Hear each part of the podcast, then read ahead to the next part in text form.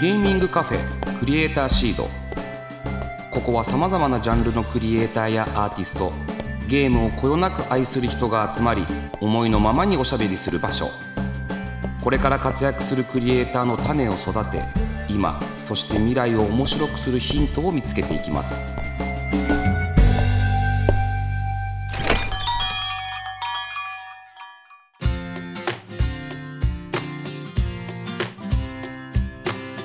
いらっしゃいませ。ゲーミングカフェクリエイターシードオーナーの坂本和則です。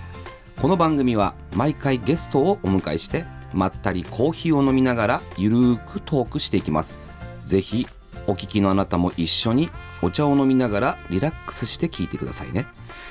さてスタジオには前回に引き続きハピネット正木さんにお越しいただいております。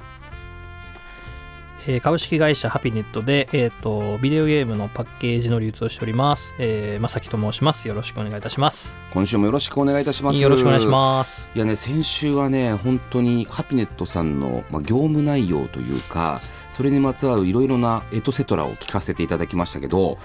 すごい面白かったです。な ありがとうございます。ほとんどボコボコしてましたけど。そうですね。言いづらいところもちょっとありましたね。えー、いやでも100タイトル。はいもう毎週2から3って感じですよあねそうですね。毎週そうですね。そのぐらい出るような形ですかね。じゃあ部署的にはその制作進行とかパッケージ周りを見ている人たちとか、はい。なんかいわゆる販売推進みたいな、はい。数字を見る人みたいなはい。の分かれてらっしゃるってことですもんね。あそうですね。あまああのそこは見るチームがおりますのであの在庫のところとかも、まあ、いわゆる商品仕入れさせていただきますのでそういったところの部署もあったりもしますね。そうですよね、はいやだから僕ね本当にこういうゲーム業界に入って、まあ、ずっと音楽業界にいたんですけど、まあ、それこそソニーミュージックはまあもうあのゲームプレイステーションのゲームを工場で作ったりはしてますけど、はいそういったゲームのね、あのー受注っていうか営業も全国各地にし支店があったわけですから、はいやってればよかったのになっていうふうに思うわけですよね。なるほど、はい。まあ、結構それはそれで多分大変かと思います。ね。人がむ無駄に多いというかねソニーもね。え無駄に多いなんて言っちゃいけないですよ。はい、そうですい。やそうですね。えっと、まあそういうわけで今週もよろしくお願いいたします。はいよろしくお願いします。うん。でハピネットさんって実は何もう55年以上い。会社ができてから。えそうですね。ざっくり大体そのぐらいになるかなというところですね。で1000人以上の従業員の方がいらっしゃるっていうことで、はいもう大企業じゃないですか。いやまだないです その実感は意外とあの現場としてはあまりないかもしれないですね。本当に大企業です。本当にすごいなと思ってます。はい。で、えーいつもお世話になってます。そんなあハピネットさんには3月4日に東京吉祥寺で開催される東京インディーゲームサミットのプラチナスポンサーとしてご協力いただいております。ありがとうございます。はいとんでもございません、はいまあ、改めて、えー、とこの東京インディーゲームサミットというイベントですが、まあ、東京武蔵野市の吉祥寺の武蔵野公会堂で行われるインディーゲームの、まあ、見本市といいますかあーゲームを展示するイベントになります。まあ、あの京都の方ではねビットサミットというものがあったりとか、まあ、秋葉原でもデジゲー博とか、まあ、そういったゲームイベントがあるんですが、まあ、それを西東京の方でやるというところと、あのーまあ、今回のイベントに関しては日本のゲームクリエイターのゲームだけじゃなく世界各国のクリエイターのゲームを実は誘致しているというようなゲームです。はい、吉祥寺のね、まあ、武蔵野市の市長とかも賛同いただきまして、えー一緒にややらさせていただいているのでなんか市一体となってやってるイベントになってます。はい。で、えーいよいよですがイベントもうはい。来週末となってしまいました、ハピネットさんは今回どんなブースを出展されるのでしょうか？はい。えっ、とですね、あのーまああのハピネットはまあ流通の会社というところもありまして、えっ、とまあいろんなタイトルをえっ、と出展したいなと思っております。でまず最初にですね一応あのハピネットもあのパブリッシングの舞台がありましてあのそこのタイトルを2タイトル、えっと、シリアルクリーナーズというタイトルと機械忘れられた深海都市というタイトルの2タイトルはい。を出させていただくのと、えっと、それ以外で言うと、まあ、あの皆さんご存知かもしれないんですがあのカップヘッドうんうんあのいよいよ国内でパッケージが出ますので、はい、そちらも期待していただきたいのとえっと、プレイズムさんがパパブリッシングしておりますドレイナス。これもシューティングゲームですね。はいはいはい。はいあとは、えっと、メロンジャーニービタースイートメモリーというですねあのかなりレトロチックなうんうんうん。形のゲームですね、あとはグリムガーディアンズ、えーデーモンパーチというタイトルを一応出させていただく予定です、いやあの、まあ、前も東京ゲームショウで先週も言いましたけどハピネットさんのブースってなんかすごくワクワクするというか回ってて楽しいブースだったりするんですけども今回、まあ、そんな大きなブあのそもそも会場自体がそんな大きくないとは思うんですけれどもなんかどういなんかそういうまたあの結構いろいろななんて言うんでしょう施工というか装飾というかはい。されるされるじゃないですか、はい。なんかそんなことは考えてらっしゃるんですか？えー、ともともとあの場所はいただいてるところなんで、まあ、そこに加えてちょっとあの大きな垂れ幕といいますかまあ、そういったものだけは用意しようかなというところになりますね。いやハピネットさんがねあのいいていただくとイベントのやっぱ格がちょっと上がりますよね。いや 全くそんなことは思ってないんですけれどもはいわかりますわかります。ゲームのゲームがその多岐にわたるというかあのなんかそのいろいろなゲームがはいあるので、はいパブリッシャーによってちょっと色濃く出てしまうゲーム要素があるブースってあるじゃないですか。はいなんかそういうことじゃなく本当にあの来たファンの子というか一般の人たちが本当に純粋に楽しめるあのブースになるのでなんかいつもハピネットさんのブースっていいななんていうふうに思ってます。ありがとうござはいます。はい、でまあブースって、まあ、いろんな考え方あると思うんですけど例えば回りやすく回遊をさせやすくしてるのかはい、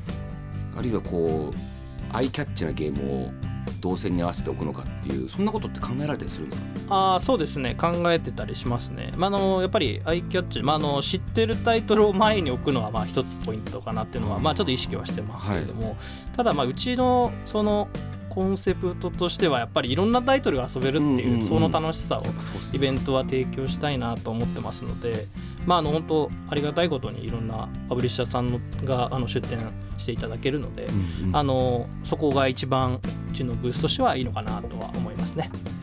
いやー楽しみですね。来週ですね。あそうですね。楽しみですね。すごいあの吉祥寺のイベントもあの初めてなんで。はい。あすごくいいなと思って。あありがとうございます。おりますなんか正木さん自身がはい。そもそもイベントゲームイベントが大好きだという情報が一応入ってはきているんですけど、えっ、とそうですね。あのもうあのゲームイベントもそうなんですけどやっぱイベントごとは非常に好きでして、はい。あのまあ、それこそあの大学時代とかもちょっとそのイベントをやる、まあ、サークルっぽいことをやってたりしてたので、はい。まあ、そういうイベントごとはやっぱり大好きで、まあ、行くのも好きですしあとやっぱ自分で自分で仕事としてやる方が結構好きだったりします。ゲームのイベんントに関しては。はいイベントサークルを大学で立ち上げてたってことですか？えー、といやもうしょぼいんですけどね。あの数人集めてなんか学祭で何かやろうよとか、まあ、そういう形でちょっとコンセプトカフェみたいなのもうあれですよ。あー。変なやつじゃないですけど やったりいやしましたなんかちょっとすもう本当に飲み会ばっかやってるサークルかと思いましたあ全然違う。そうそういうそういうイベントサークルでは大丈夫ですね。大丈夫大丈夫です、はい。へえ結構週末のあ週末になんか地方とかでもまあ面白そうなイベントあったら行くっていうふうに聞きましたけど。えーとですね。まあそれもちょっとあの行くとえあの私が行くというかはまあでも行ってたな。行ってましたね。行ってました。あのそれこそ徳島の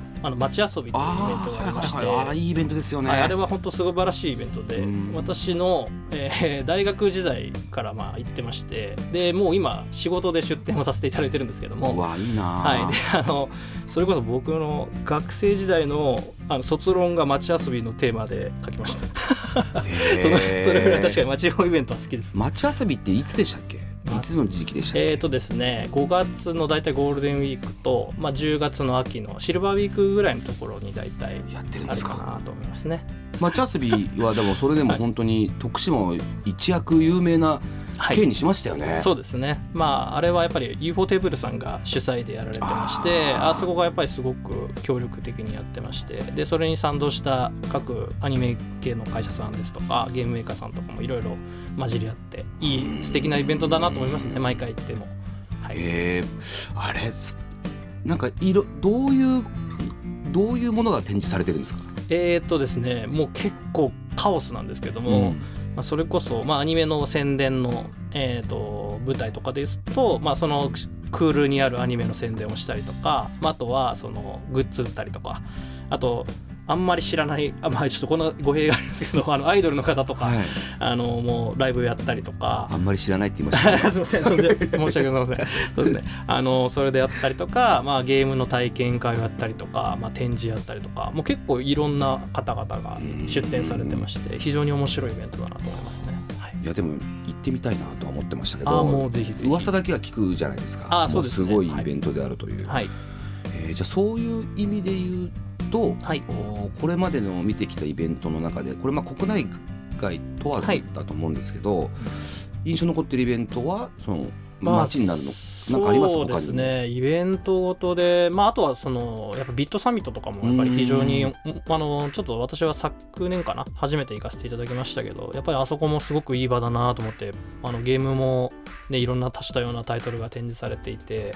で結構あの皆さん楽しそうじゃないですか、うんうん あのやっぱりすごくいいなと思いまして。いやビットサミットはいいイベントですよ。いや本当いいイベントですね、うん。はい、あのもっと早く行ってればよかったなと思いました。あのまあ 2, 2年ぐらいコロナで、はい。あの全然できてなくて、ではい。その以降前の年で言うとあそこまでなんか造作物とかもそんなに派手ではなかったんですけどね。はい。なんかどんどん海外のイベントみたいになってきてますよね。うん。いやそうですね。かなはいり装飾も豪華になってて、まあ素晴らしい楽しいイベントだなとは思いました。そうなんですよ、はいはい。なので、まあ、今回もね東京インディーゲームサミットもイベントパートナーとしてビットサミットさんにも協力いただいてまして、はい。まあ、相互で、あのー頑張っていきましょうっていうふうなことをやらせていただいているので、あのぜひまたもうね今年はあれかビットサミット3日間っていう発表してますもんね。ああそうですね、はい。3日間でまあ、ぜぜひそっちの方も行って行ってみてほしいなっていうふうに思うわけですよね。はい、お伺いさせていただくと思います。で、えっと、正木さんみたいな反則で自分のゲームを出されてるはい。方がそういうイベント行った時、まあ、はい。自分のイベントじゃないところに行った時ってなんかどっか注目するポイントとかはいはいはい。気にするポイントみたいなのあるんですか、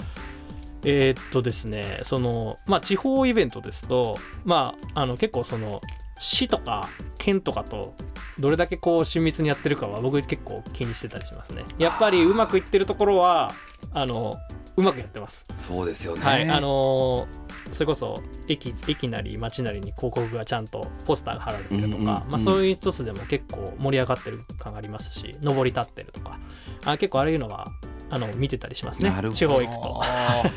いやあの今回もう吉祥寺武蔵野市といろいろやってるので、えー、といろいろポスターはあの武蔵野市にある高校とか大学とかにやってもらえたりとか、吉祥寺ってハーモニカ横丁っていうあはいはいはい。あります、ね、飲み屋があって、はい。そこのドンがいるんですよ。はいはいはい。そこを取り仕切ってドンが、る。はい。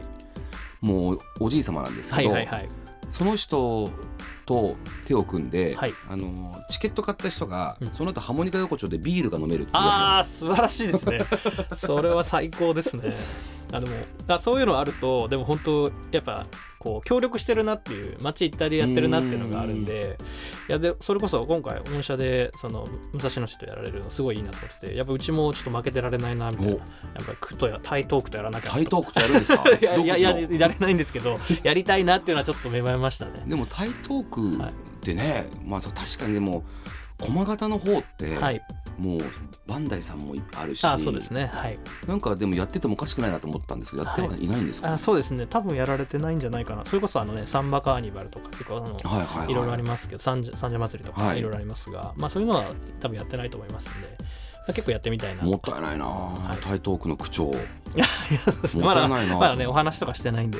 あのちょっといいなと思って見てます、はい、カップヘッド出るんだ、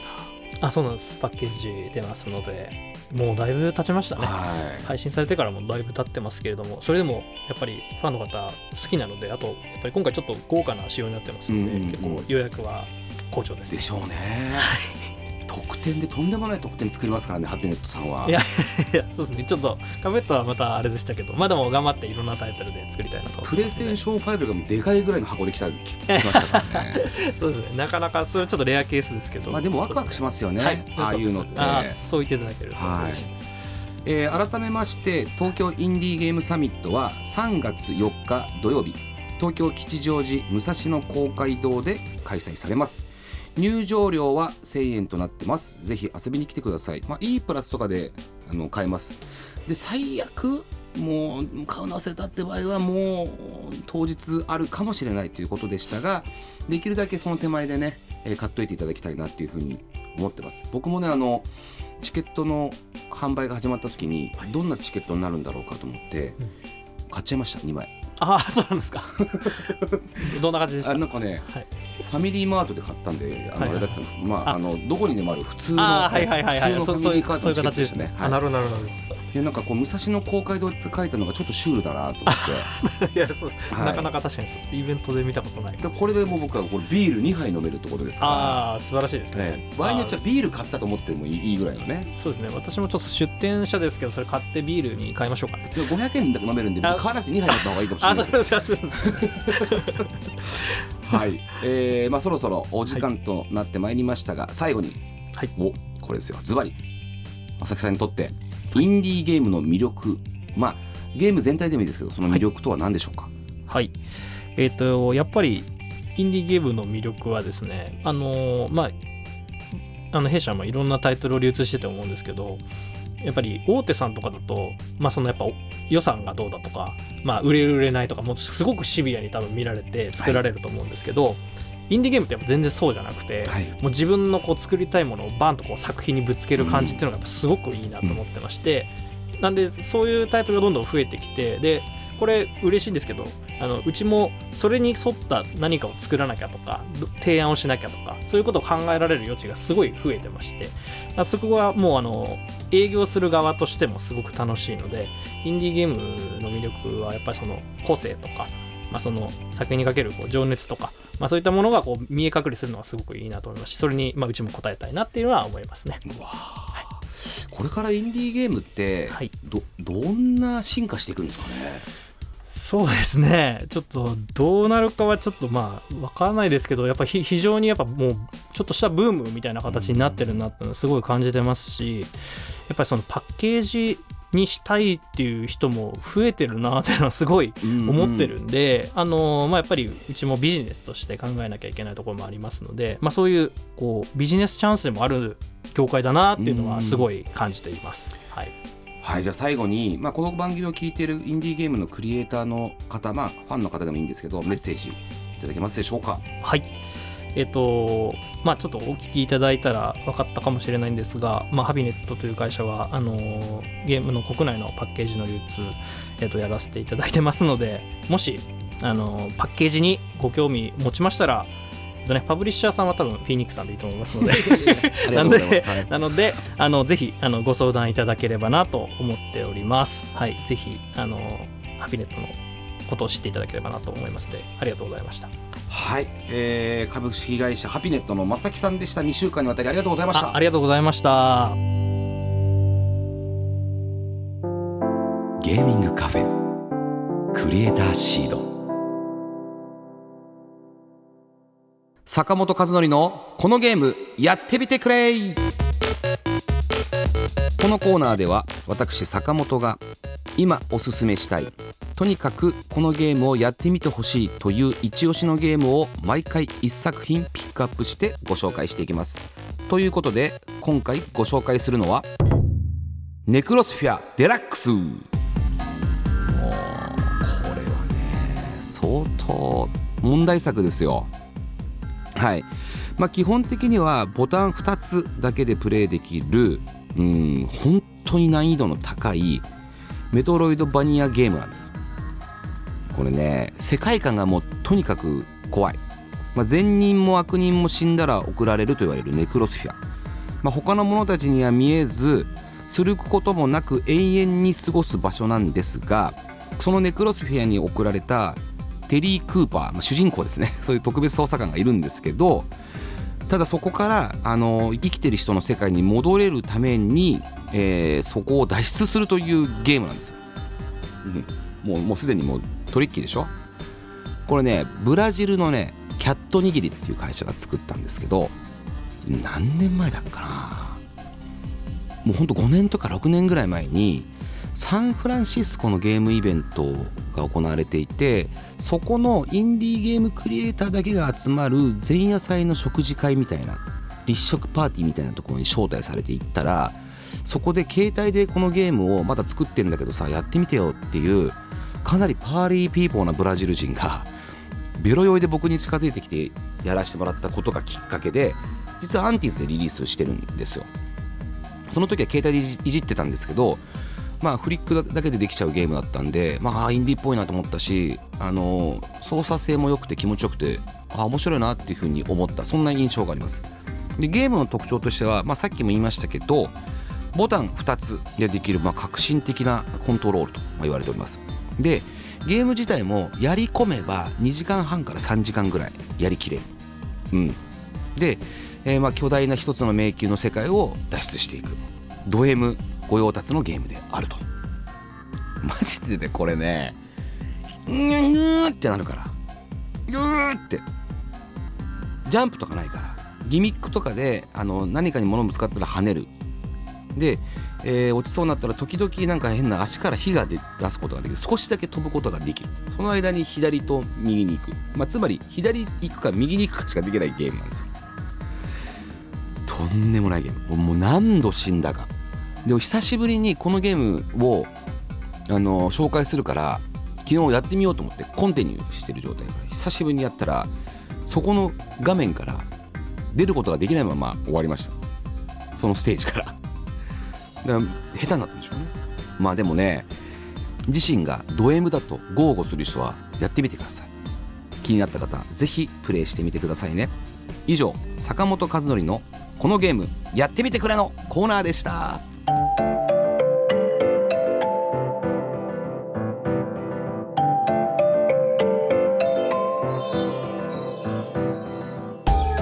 坂本和則がお届けしてきましたゲーミングカフェクリエイターシードそろそろお別れのお時間です。はい。まあ今週もねハピネットの正木さんに来ていただきましたけれどもまあ正木さん自体がやっぱりゲームイベントが好きだっていうことなんでしょうね。